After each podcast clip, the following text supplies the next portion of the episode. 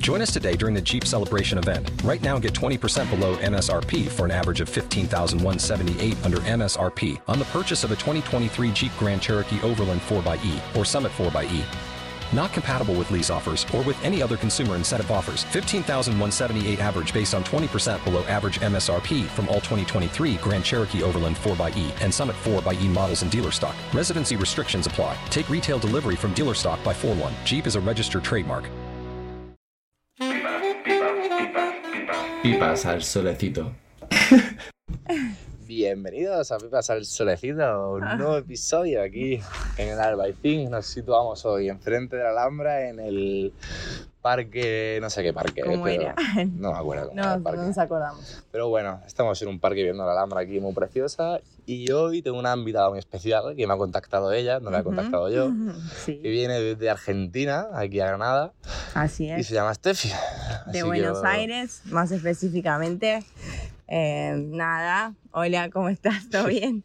Eh, bueno, llegué acá hace dos meses a Granada, eh, como emigrante, ¿no? Como tantos que nos vamos de Argentina. Así que, nada, estoy acá. ¿Qué quieres que te cuente? Bueno, primero, ¿quién es Steffi? Va, la pregunta que Oh. hago siempre a la peña de, para que me cuente un poco su movida. Eh, Adelante, ¿quién es? ¿De dónde viene? ¿Qué, qué qué le ha traído aquí? ¿Qué... Qué pregunta, ¿no? Bueno, soy muchas cosas. Eh, soy mamá, soy psicóloga, soy ex bailarina, soy actriz, qué sé yo, no sé, trato como de hacer muchas cosas. Eh, así que nada, vine acá, un poco tomé la decisión en la pandemia porque... eh, nada, sentía como que Argentina, más que nada Buenos Aires, eh, me cerraba un poco las puertas, ¿no? Como y la pandemia, justo esto de quedarse en casa y me hizo como pensar mucho en, en mi futuro y en mis cosas. O sea, siempre fui a hacer muchas cosas afuera de mi casa, estudiar, eh, salir a tomar cursos, eh, nada. Y estar encerrada en mi casa me hizo pensar un poco también en el futuro de lo que era mi vida, ¿no? Y sentía eso como el tema económico en Argentina, a mí particularmente, o sea, mi marido tiene otra visión, a él le iba bien económicamente y con su trabajo, pero bueno, con lo mío de ser psicóloga ya me... Nada, sentía que la plata no me alcanzaba, que si salía a trabajar era para después pagarle a alguien que cuida a mis hijos. Em, y tampoco disfrutaba mucho de salir a la noche porque este tema de la inseguridad Claro, es que Argentina está un poco... Sí. Sé que ya da miedo salir en Granada, que está bien, ¿sabes? Sí. Dentro de lo que cabe. Sí, ya sí. allí es otra movida. Eh, por ahí, bueno, te dan ganas de, no sé, de ir a hacer una obra a la noche y después decís, pero ¿cómo vuelvo? Y pero si el taxista me hace algo o si el del Uber, no sé qué, y te vas quedando en tu casa, ¿viste? Entonces dije, no, tengo que hacer algo porque imaginaba como mi futuro muy así, muy adentro de mi casa, comiendo, engordando, cocinando, y dije, para esto no es lo mío. Y bueno, lo hablé con él, le dije, mira, me parece que tengo ganas de irme de Argentina. Al principio le pareció una boludez, ¿no? Como no, estás ¿Cómo te vas a loca. Claro, que acá yo tengo mi empresa, tengo todo. Y le digo, necesito hacer un cambio porque no la voy a pasar mal, ¿viste? Uy, perdón, me sonó el. Eh, no, necesito hacer un cambio para mi vida. Bueno, al principio me dijo que no, que me, me pareció una, una boludez, no sé qué, y cuando me vio como tan insistente con el tema, le digo, mirá, podemos ir a Italia, el- bueno, tenemos pasaporte y ciudadanía italiana, y, pero bueno, el tema del idioma era un poco también la traba, eh, y la burocracia de los títulos, porque bueno, ahora no estoy pensando en ejercer, eh, no es mi idea, porque sé que tiene toda una serie de títulos de, de homologar, de convalidar, todo eso. Pero bueno, quizás en un futuro sí, y eso en Italia se complicaba un poco más porque por la traducción y todas esas cosas. Entonces le dije, bueno, por ahí en España podemos ir y ver qué onda, probar, si no nos gusta siempre podemos volver. Em, y pasado así los días, me dijo, la verdad que me está empezando a gustar la idea de irnos. Aparte pensamos también, cuando vos tenés hijos, pensás mucho en, en tus hijos y en el futuro de ellos. Y mm, entonces, nada, me aceptó la idea, dijo, bueno, vamos a, a que esta idea transformarla en un proyecto, ¿no? y ver cómo se podía hacer realidad. Y le dije, mira, muchos argentinos se van a Madrid o a Barcelona. Y ahí me dijo, sí, ciudad no. O sea, ciudad, yo tampoco soy de ciudad. ciudad no. Me dice, yo te banco con la idea de irnos si querés, pero no a ciudad. No así tan como la capital de Buenos Aires, ¿viste? Ya.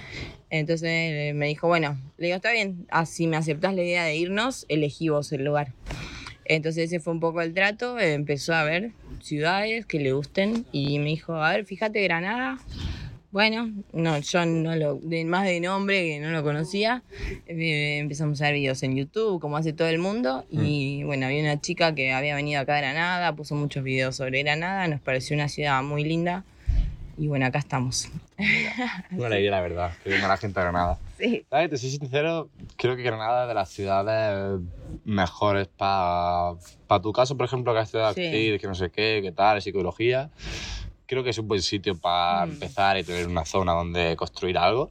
Porque ya te digo, aquí Granada es la ciudad del arte, la ciudad de no Sí. sé qué, hay un montón de heavy por ahí, un Sí. montón de psicólogos, un montón de tal. O sea, es una buena zona para desarrollar, desarrollar Sí. un poco y tal.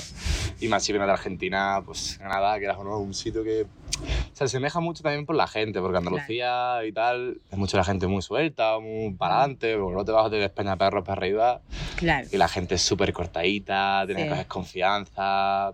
Pero aquí sí que se, sí que se asemeja más cómo es Argentina, el chapalante, tal, sinvergüenza, no sé qué. Sí, sí, la verdad que me tocó gente toda así como decís vos. Bueno, a ver, lo que más me costó fue alquilar un piso, te Ya, soy sí, sí. sincera. Pero sé que les cuesta también a ustedes, imagínate a nosotros, eh, recién llegados, que fue muy duro eso. Eh, pero más allá de eso, la verdad que no sé si es porque tuve suerte o qué, pero conseguí trabajo bastante rápido. El grupo de trabajo es muy bueno.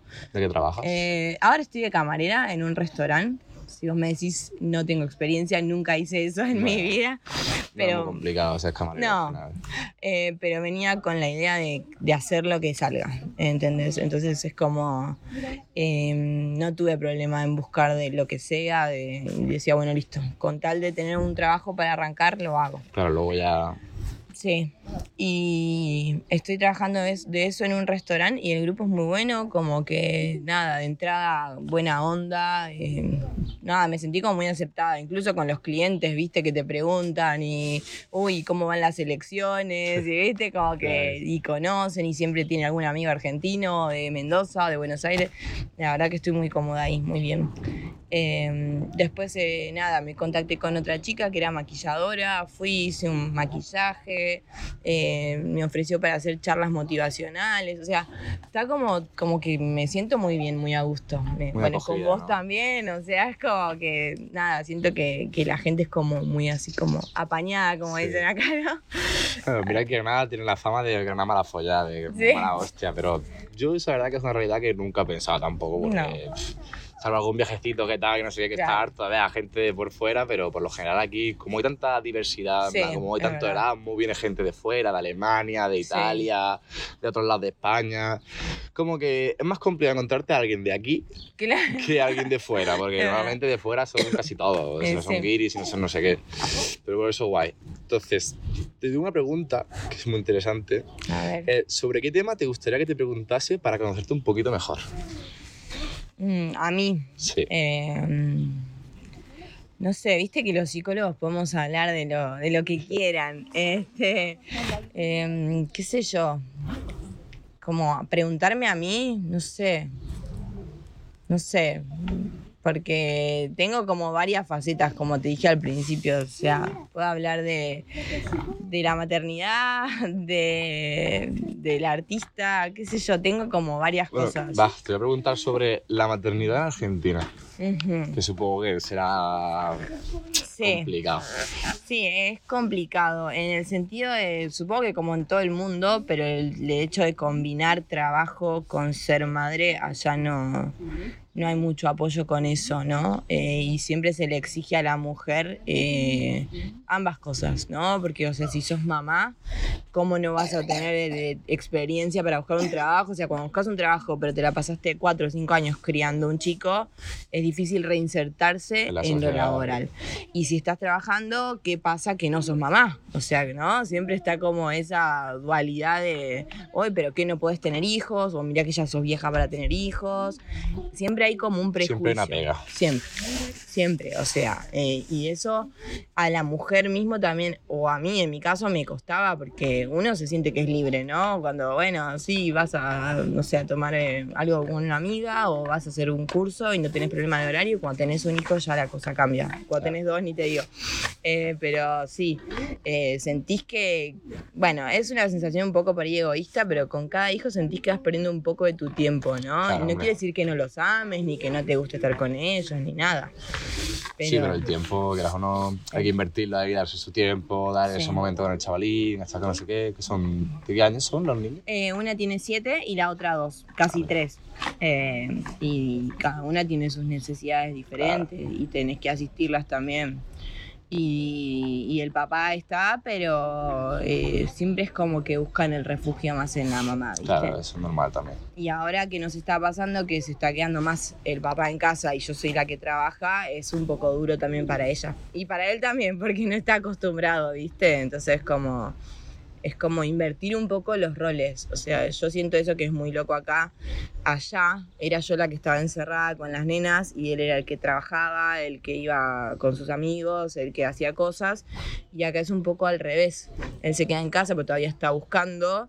Y yo soy la que va a trabajar. eh, yo por ahí, nada, salgo a conocer gente o cosas así. Y es como que, que es raro también para ellos, para los chicos, ¿no? Claro. Como, bueno, mamá estaba todo el día en casa y ahora no. No, de repente no. Claro. Bueno, eso también viene bien para que creen esa independencia de no necesitan tampoco a mamá siempre, que sabes que mamá siempre no va a estar, que Sí, pagar un poco de independencia con los, cuando eras crío, porque si no al final creas un apego dependiente. exacto. Pues si no, tal, que a mí me ha pasado que tengo un apego así súper mm, evitativo de por que no estar en casa nunca, estar siempre tal. Entonces al final conviene que cada niño al final tenga su proceso, te Sí. toquen varios palos. Pero Sí, aquí en Granada lo bueno es que hay muchas cosas para los críos, en plan de teatro y no sé qué, hay muchas Ujú. cositas por ahí.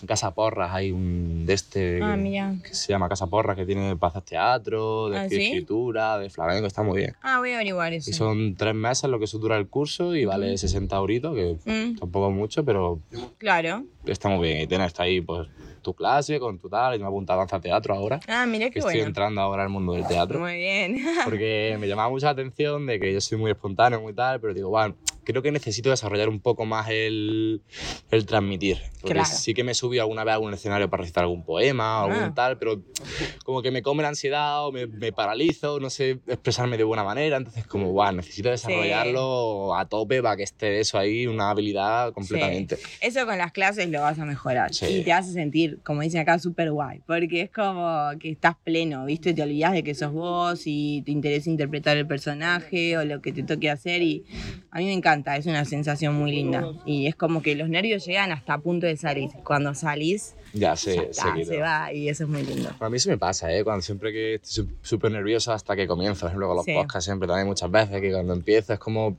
estoy un poco nerviosete, pero luego ya empieza Sí. ya como, ah, ya Uno está. se relaja. ya, Y es re lindo eso, esa ya sensación, está, ¿no? súper Como- tranquilidad y bien, nada, viva Sí, la vida. sí. Pues mira, te quería preguntar también otra cosa.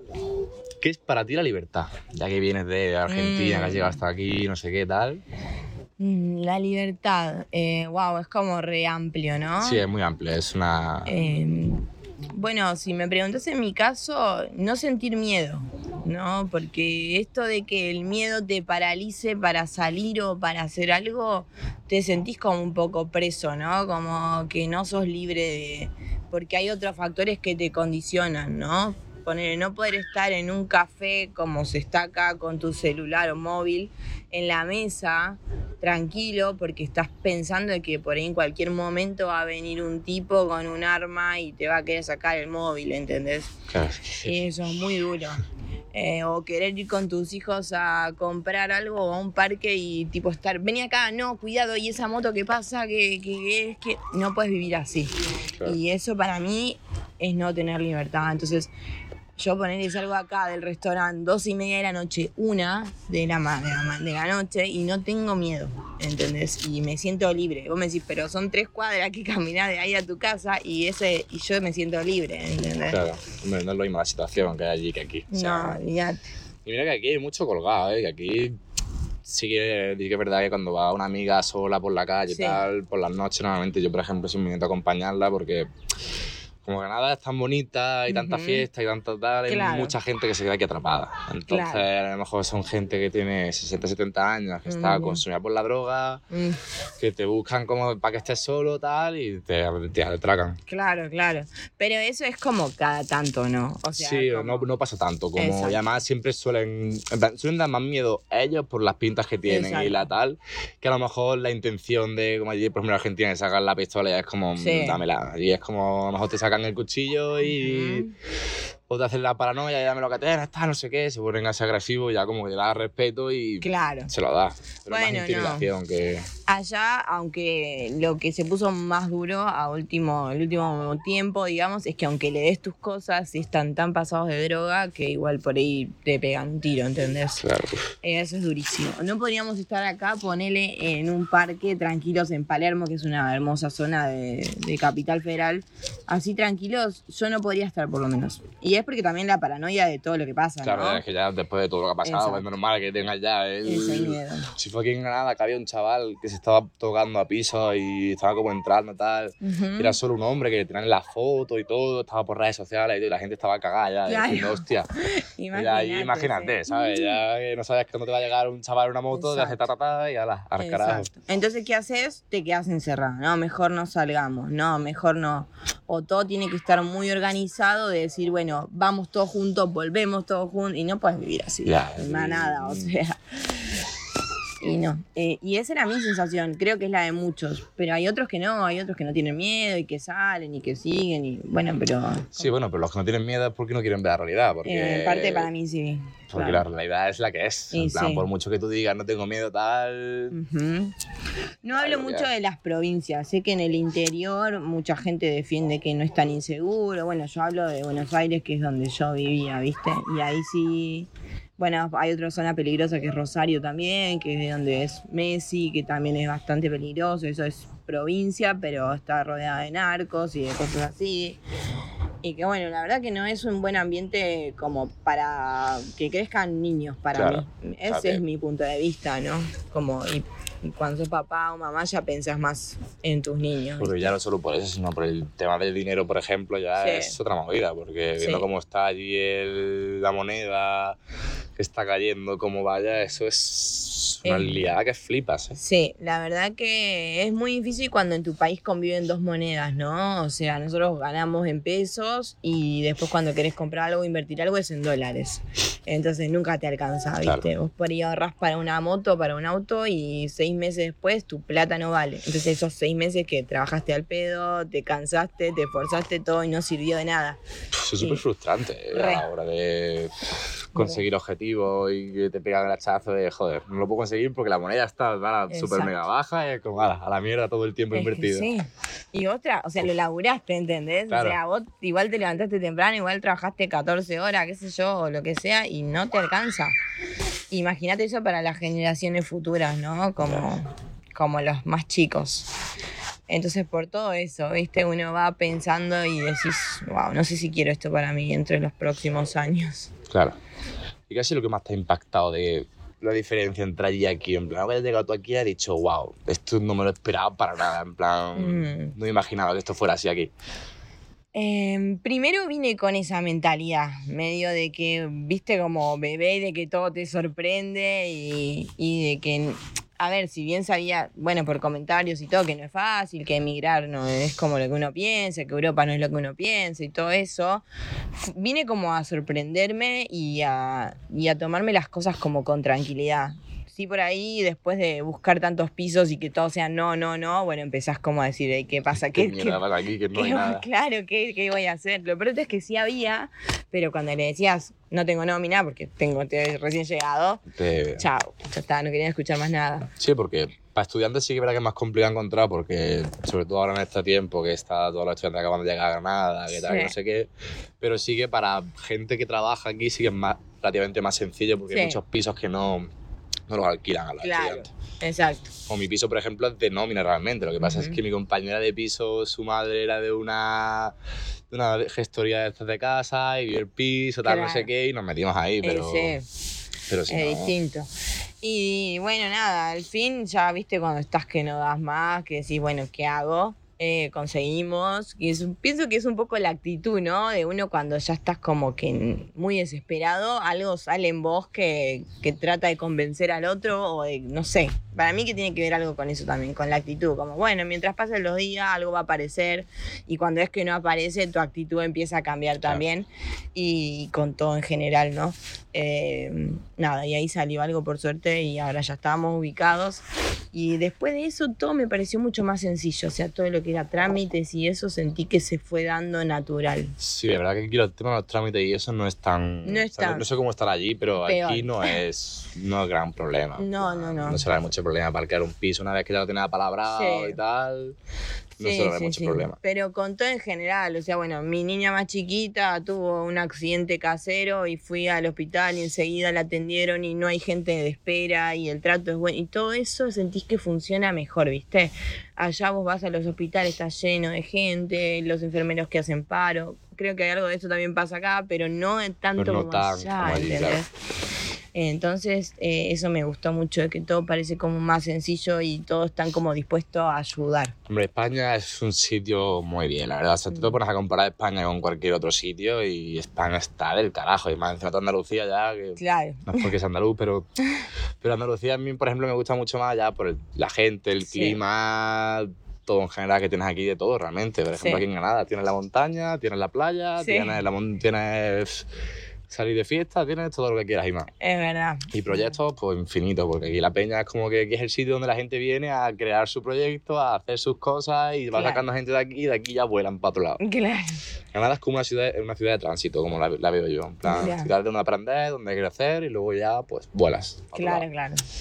Ya, sí, y es muy linda, la verdad. Sí, la que Granada enamora. Sí, es Yo a mí me tenía enamorada desde antes de llegar y después llegar y fue como, ¡guau! ¡Qué maravilla! Sí, la verdad que está muy buena. Eh, nada, me siento como muy a gusto acá.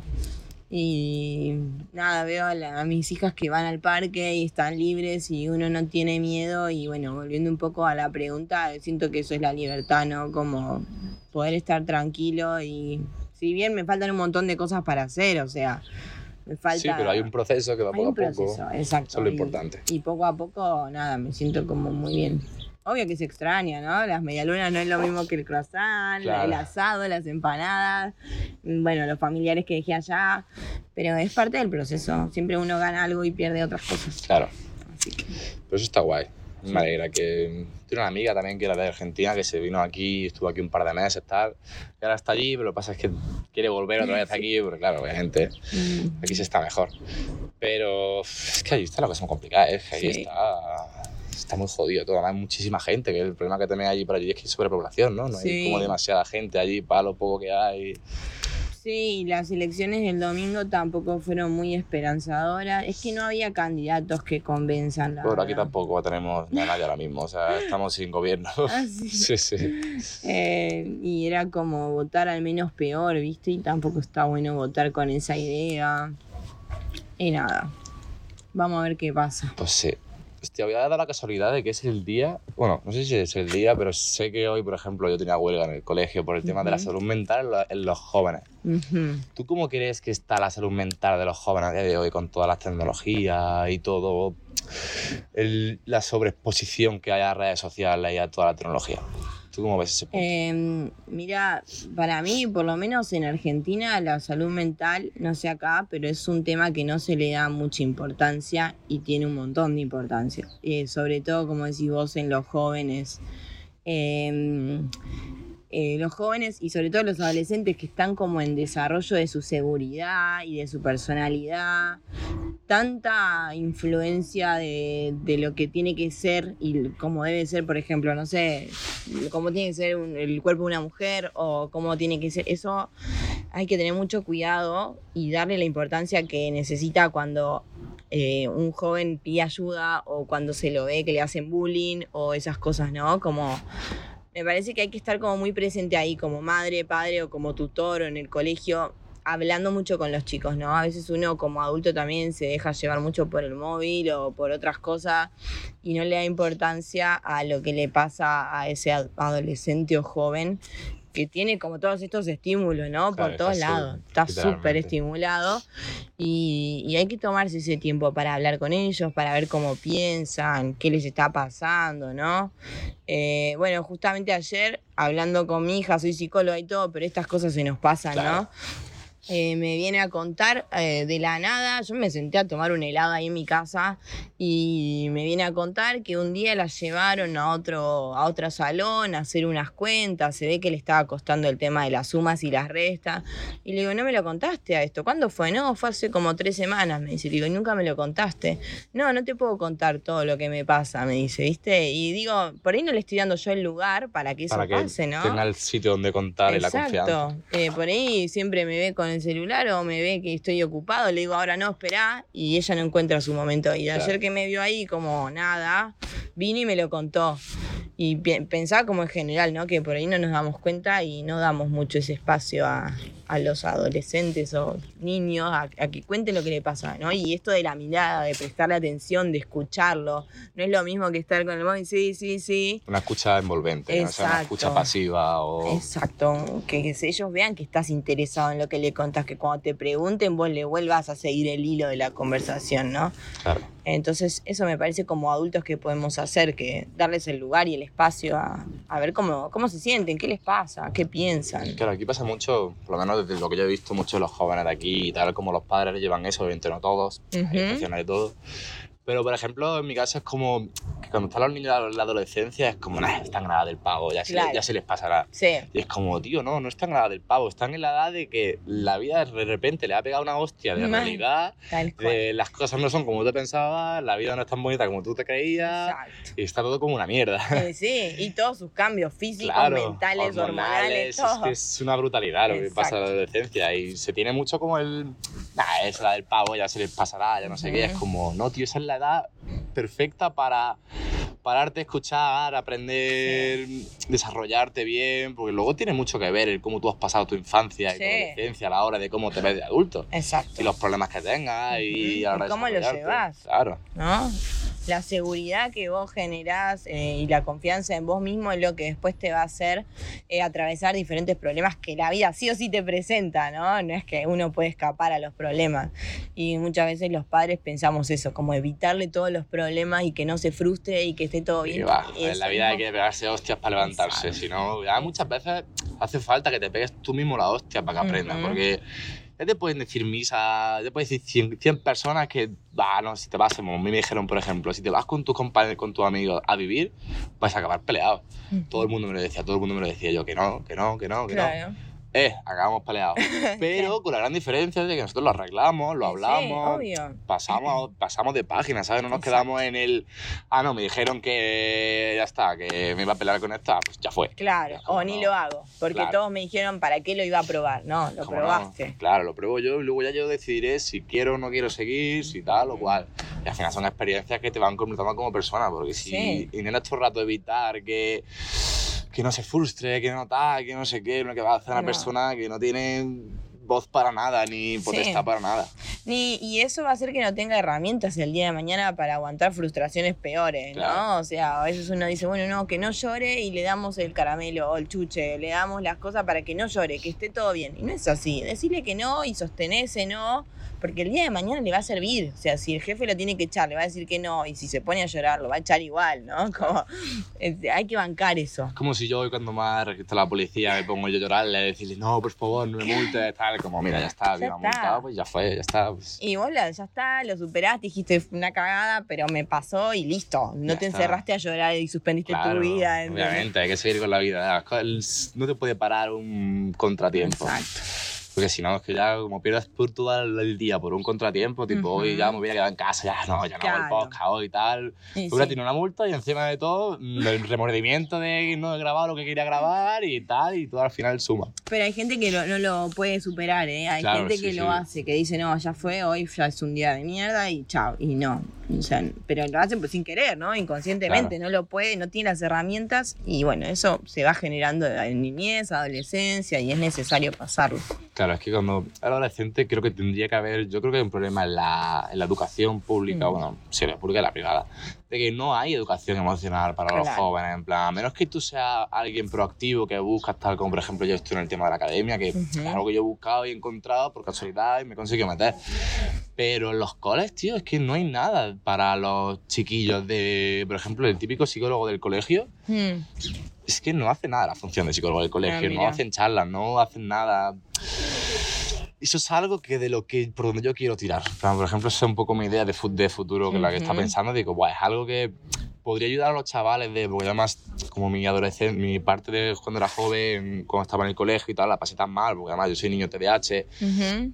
súper hiperactivo, tal, no sé qué, que con ese tiempo no se conocía para nada eso, Claro. y en vez de entender te castigaban y era frustración constante y Sí. tal, es como, wow, ahora que soy adulto, ¿sabes? Que puedo ayudar a- por algún lado, digo, que me sería una buena, muy buena ayuda meterme en los colegios, tío, a dar Ujú. charlas, hacer no sé qué, hacer no sé cuánto, y es como que Sí. a ver qué conseguimos hacer. Y eso, aunque vos digas, mira, voy a dar una charla, ¿no? Y están 20 que no te escuchan. Hay uno que te Uno está, que te está escuchando. escuchando. Hay uno que una frase que vos le dijiste le va a servir para su vida, ¿entendés? Y eso ya es un montón.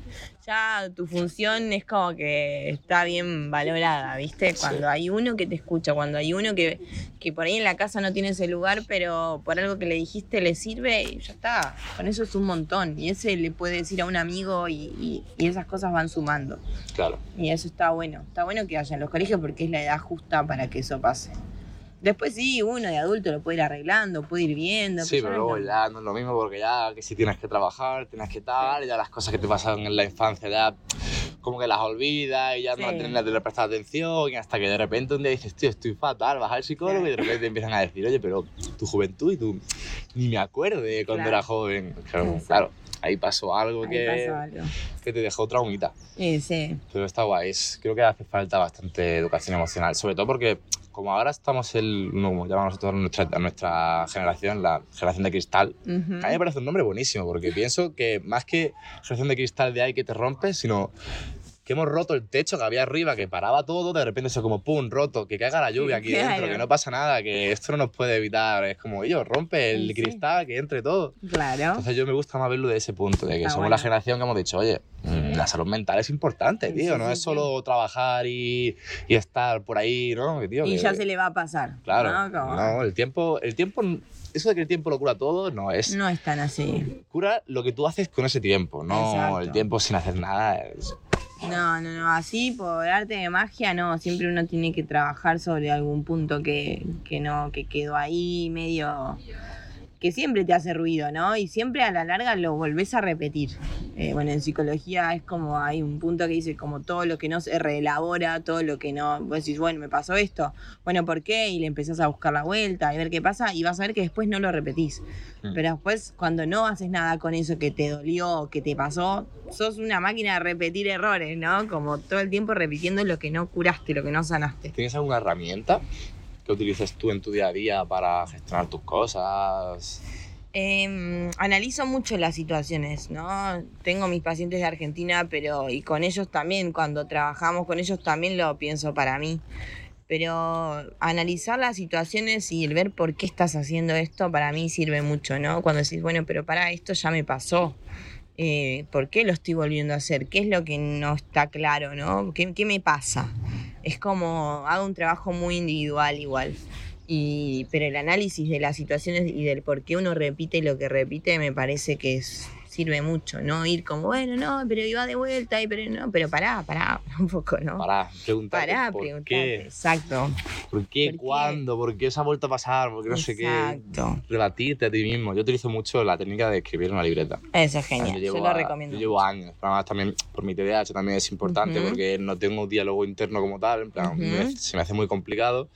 Y a la hora, por ejemplo, de escribir, ya ejemplificas tus pensamientos, los Sí. organizas de alguna manera, les Sí. pones nombre, porque al final por la cabeza pasan infinidad de Tal cual. ruido, que al final el 80% es puro ruido y son cosas que pensaste ayer. Sí. O sea, a ponerte a pensar, a pensar, a escribir un rato, a reflexionar tú solo, eso para mí, por ejemplo, me libera un montón. Eso sirve muchísimo. Y bueno, hay muchas veces que tengo pacientes que me dicen, no, pero ¿y si le quiero decir esto y no se lo digo? Y si después pasa, le digo, anda y decíselo la otra persona, por ejemplo, Claro. ¿no? Cuando tenés un problema, lo mejor porque te sacás todo ese diálogo interno y todo ese sobrepensar cuando vas y haces, ¿no?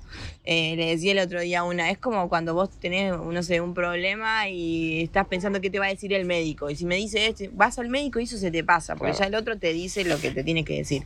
Lo mismo pasa con los vínculos con las personas. Te la pasás pensando cosas que cuando lo hablas con el otro, ya está, ya sentís como una No tranquilidad, no era para. Y nunca es para tanto. ¿viste? Sí, la mayoría de los casos que te pones en la cabeza de va a Sí. pasar esta, va a saltar, al final Al final no pasa nada. no pasa nada de lo que Claro. piensas. Es verdad.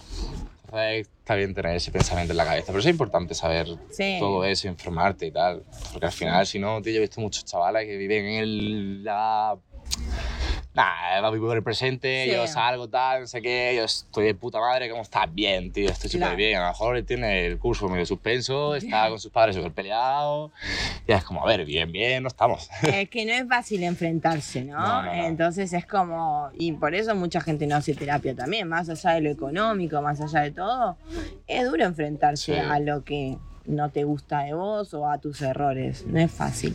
No. Entonces cuando dicen, uh, terapia es, estás loco si vas a terapia, me parece que es todo lo contrario, Sí. ¿no? Es como sos un re valiente de enfrentarte a eso que no te gusta o que sentís que estás haciendo mal. Entonces me parece que está bueno darte ese Yo lugar. llevo ya, mira, yo que llevo yendo al psicólogo desde los 13 años, por ahí, que llevo ya que era uno, bastante tiempo y tocado muchos psicólogos y tal. Joder, si yo nunca me hubiera puesto los psicólogos, tío, y además, otra cosa tengo que decirte, que estuve con una psicóloga muchos años y la cambié porque bien. notaba que ya no me podía ayudar más. Que Está eso es algo bien. también de tener en cuenta, que no Ujú. tu psicólogo, que a lo mejor llevas cuatro años con esa psicóloga, te va súper bien, pero de repente llega un punto en el que dices, "Uf, que ya no me no noto que me haga un Sí. apoyo, me ayude, tal. Pues es como, va, momento de cambiar y Exacto. buscar otro lado. Eso es muy bueno también, sí. No, yo eh, no fomento la dependencia, ni con la terapia ni con la psicóloga o el psicólogo. Cuando vos sentís, como vos dijiste, que ya está, siento que no me ayuda más, es momento de cambiar o de parar. Porque también en ese tratamiento vos tuviste herramientas, vos fuiste aprendiendo cosas. Yo veo sesión a sesión cuando escucho lo que me dicen, digo, wow, está cambiando, ¿no? Esto antes no me lo decía. Y eso me parece como importante. Y cuando vine para acá, tuve un paciente que me dijo, mira, siento que ya está. Tres años hicimos terapia.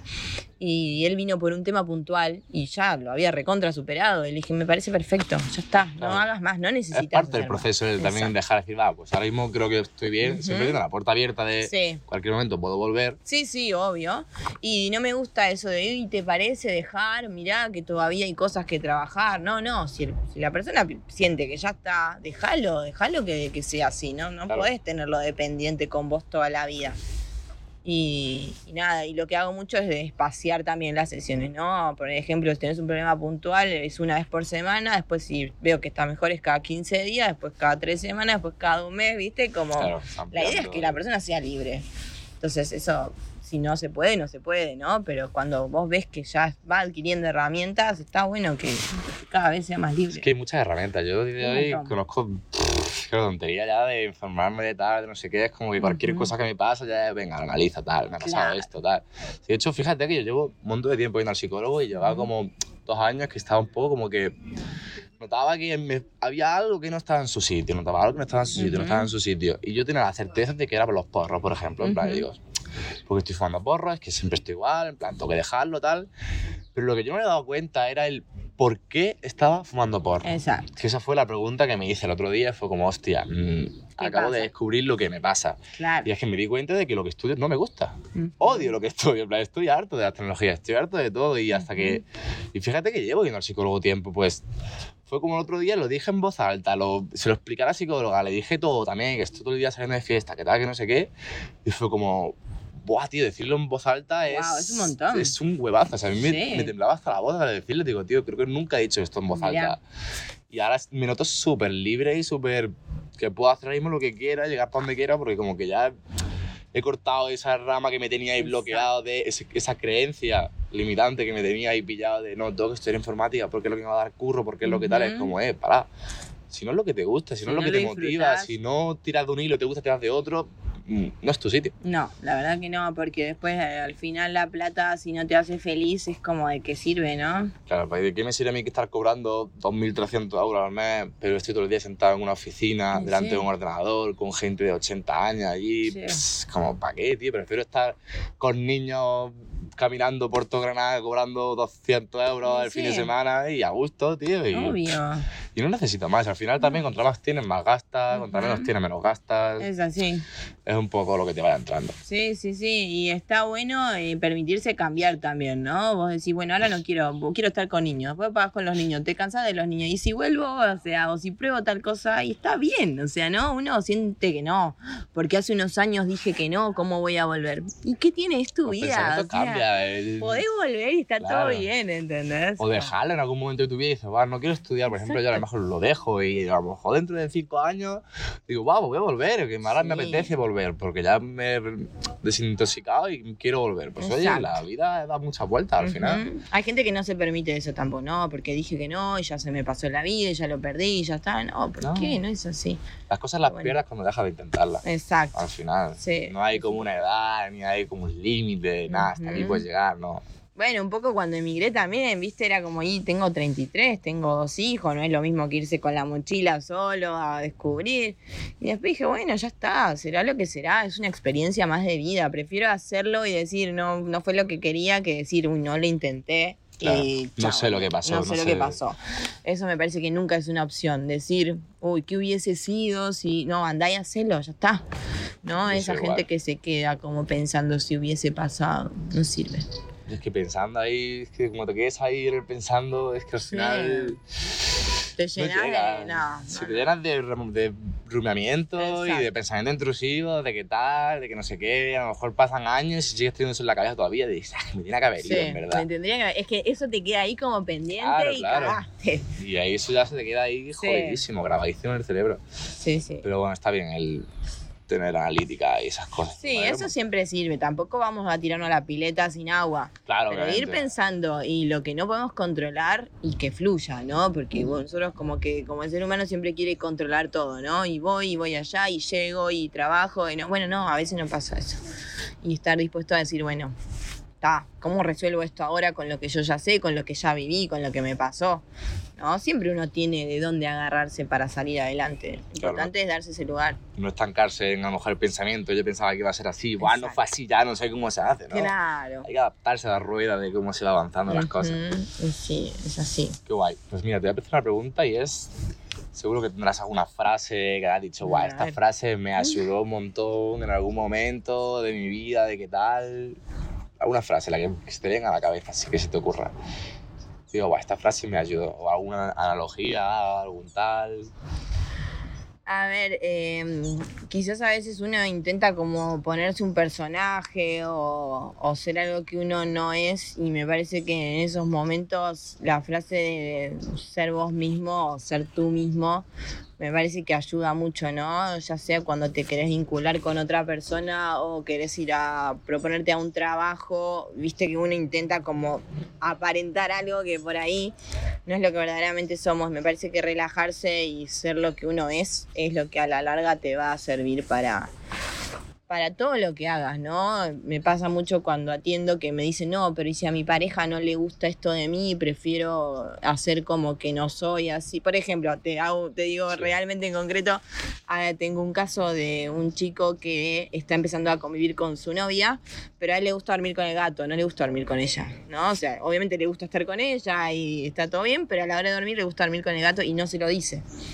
Y le digo, decíselo. O sea, Claro, ¿te si no, gusta dormir? vas a estar enfadándote por algo que la otra persona no puede hacer nada porque Claro. ni lo sabe. Y me dice, y si no le gusta, y si no le gusto yo porque me gusta dormir con el gato, no puede ser, si vas a tener un plan con ella de vida, no puedes mentirle o ocultarle que no te gusta dormir, que te gusta dormir con el gato, ¿no? Pero al final te vas a quemar si tienes que Exacto. Entonces, bueno, y, y me parece eso. Si a él le gusta dormir con el gato la otra persona lo quiere, va a aceptar o no, pero tiene que ser como sos vos, ¿no es cierto? Entonces, esa frase me parece como clave, ser uno mismo, ¿no? En todos los momentos de la vida. Una, una analogía que me sirvió mucho, porque me dejó mi psicóloga, la primera psicóloga que tuve, fue la del ejemplo de la mesa. O sea, me sirve muy bien porque cuando estoy muy perdido y noto que me falta algo, noto que no estoy totalmente estable, creo que es una buena, una buena analogía porque te hace reflexionar lo que tienes ahora mismo. Es decir, te la explico. O sea, Una mesa está compuesta por dos cosas, ¿no? La, la tabla de la mesa Sí. y las patas. Y la tabla de la mesa, pues hay mesas que son redondas, cuadradas, gordas, finas, de metal, de plástico, tal, infinidad. Y luego esa tabla, pues está sujeta por patas. Que ya hay mesas de una pata muy gorda, mesas de 5 o 6 patas, de patas pequeñas, apoyar la pared, infinidad de cosas. Entonces, a lo que yo quiero llegar es que nosotros somos la tabla de madera. Y las patas son las cosas que nos mantienen de pie. Exacto. Entonces, conviene mucho tener muchas patas de la mesa porque, tipo, te pongo un ejemplo. La típica pareja pack, esta pareja que siempre están todo el rato juntos, se tienen a ellos, se lo dicen todo, que es como, guau, tienes una pata súper gorda, Claro. pero tienes una, Una. pata. Y si en algún momento esa pata se rompe, porque todas las patas se pueden romper por H por B, si se rompe esa pata, tú caes con esa, Claro. con, con esa pata. Por eso siempre hay que Sí. tener como, guau, pues aparte de mi pareja, pues tengo mi teatro, tengo mi carrera, tengo mi- mis animales, tengo mi no sé qué. Entonces, si en algún momento te tambaleas porque se te ha roto alguna pata gorda, no vas a caer porque tienes Exacto. tus cinco o seis cositas que te mantienen todavía de pie. Tal cual. Eso es buenísimo. Eso para es mí me ayudó bueno. mucho a darme, y me ayuda mucho a darme cuenta cuando estoy mal, por ejemplo, también me pasaba, el otro día fue cuando estuve reflexionando, digo, ¿cuáles son mis patas de la mesa ahora mismo? Porque además Ujú. estoy en el grado este que estoy estudiando informática, solo tengo dos asignaturas, Sí. entonces como que estoy con muchísimo tiempo libre. Ujú. Y era como, Buah, me está superando esto, pero claro, me está superando porque ahora mis patas de la mesa eran literalmente salir de fiesta, Claro. las clases que ni me gustaban Ujú. y a estar en casa. Digo, es que sí. esto no es lo que yo necesito. Necesito más patas. Yo necesito salir, yo necesito investigar, conocer, grabar, Exacto. crear contenido, tal. Y fue como un momento de, va, ya está aquí. Pero eso es lo bueno, que te diste cuenta, ¿entendés? Que pudiste saber, bueno, acá me está faltando algo, necesito hacer algo más. El problema es cuando uno está con esa súper gorda, esa pata súper gorda y no puede salir de ahí, ¿no? Y pasa mucho en esto de los vínculos de pareja por lo general. Cuando uno empieza a hacer algo ya por su lado, la otra parte le molesta o no está tan bueno para el otro. Y empieza a haber conflictos entre ellos. Y somos seres independientes, a ver, Claro, que se unieron. Exacto, se unieron en ese momento de la vida con otra persona, pues sentís que es lo que necesitas en ese momento. Puede que dure para toda la vida o puede que no. Entonces, bueno, te puedes volver dependiente. Obvio que uno lo hace inconsciente, ¿no? Después viste que se terminan vistiendo iguales, terminan comiendo los mismos gustos de helado. Y por ahí hace- no era antes así. Entonces está bueno respetar estas individualidades. Si le gusta dormir con el gato y decíselo, me gusta dormir con el gato y bueno, vos, el, el- el problema es de la otra persona si acepta o no acepta, Claro. si te quiere o no te quiere con eso. Pero tu parte te la has hecho, que ha sido Exacto. explicar tus condiciones y lo que a ti te apetece hacer. Oh, exacto. Que eso es importante. También eso pasa mucho con la familia, tipo, Sí, muchas también. veces. De la familia muchas veces es la zona más complicada de tratar porque siempre es como, Ujú. Son la familia, me van a entender, no tal, no sé Sí. qué. Yo, yo con mi madre, por ejemplo, tengo todavía una conversación súper pendiente de la tibia que tienes que tener, pues esta la que tengo yo más o menos de, Mm. no, no soy esa persona que se fue de casa hace cuatro años. Claro. En plan, ya soy Sí, otra con los persona. padres es muy complicado, sí.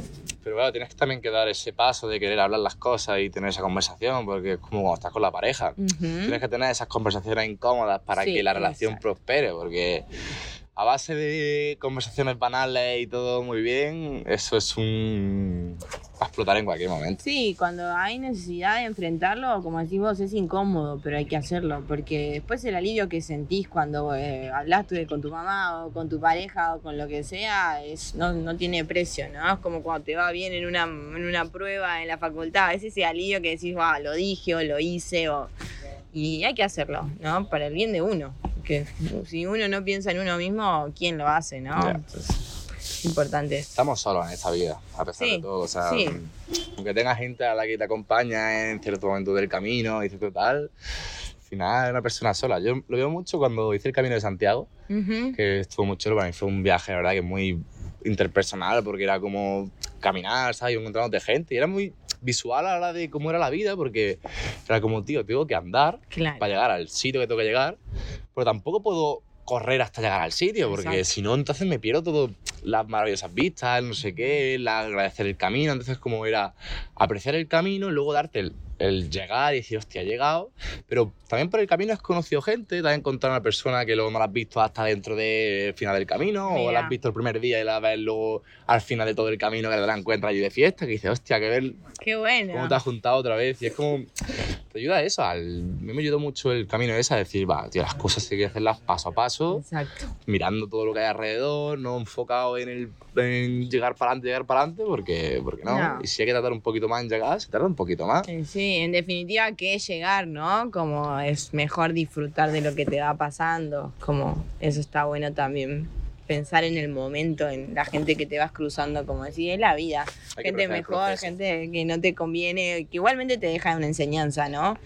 Y, y eso está buenísimo. Sí, yo creo que es algo importante. Plan, el ver el- apreciar el proceso, tío, porque Sí. al final es lo que más tiempo tarda, porque la recompensa es instantánea en el momento en el que, la, que las quieres. Pero si tú solo te quedas con la recompensa, Te va a olvidas ser de todo. efímero, sí. porque ya no vas a ver el. Yo sé, imagínate con el podcast, imagínate que aquí en futuro pues sale bien, tal. Es como si yo solo me quedo con el, va, soy súper tal, está súper bien, y no pienso en el. "Pa, Pues yo empecé haciéndolo con mis colegas, de ahí ya fui a más, y yo ya me fui a no sé dónde, luego ya fui tal. Si no, no ves el, la importancia que tiene eso para ti Claro. Y disfrutar también el momento, ¿no? Cuando yo hacía una obra, uno ensaya para el momento de la obra, ¿no?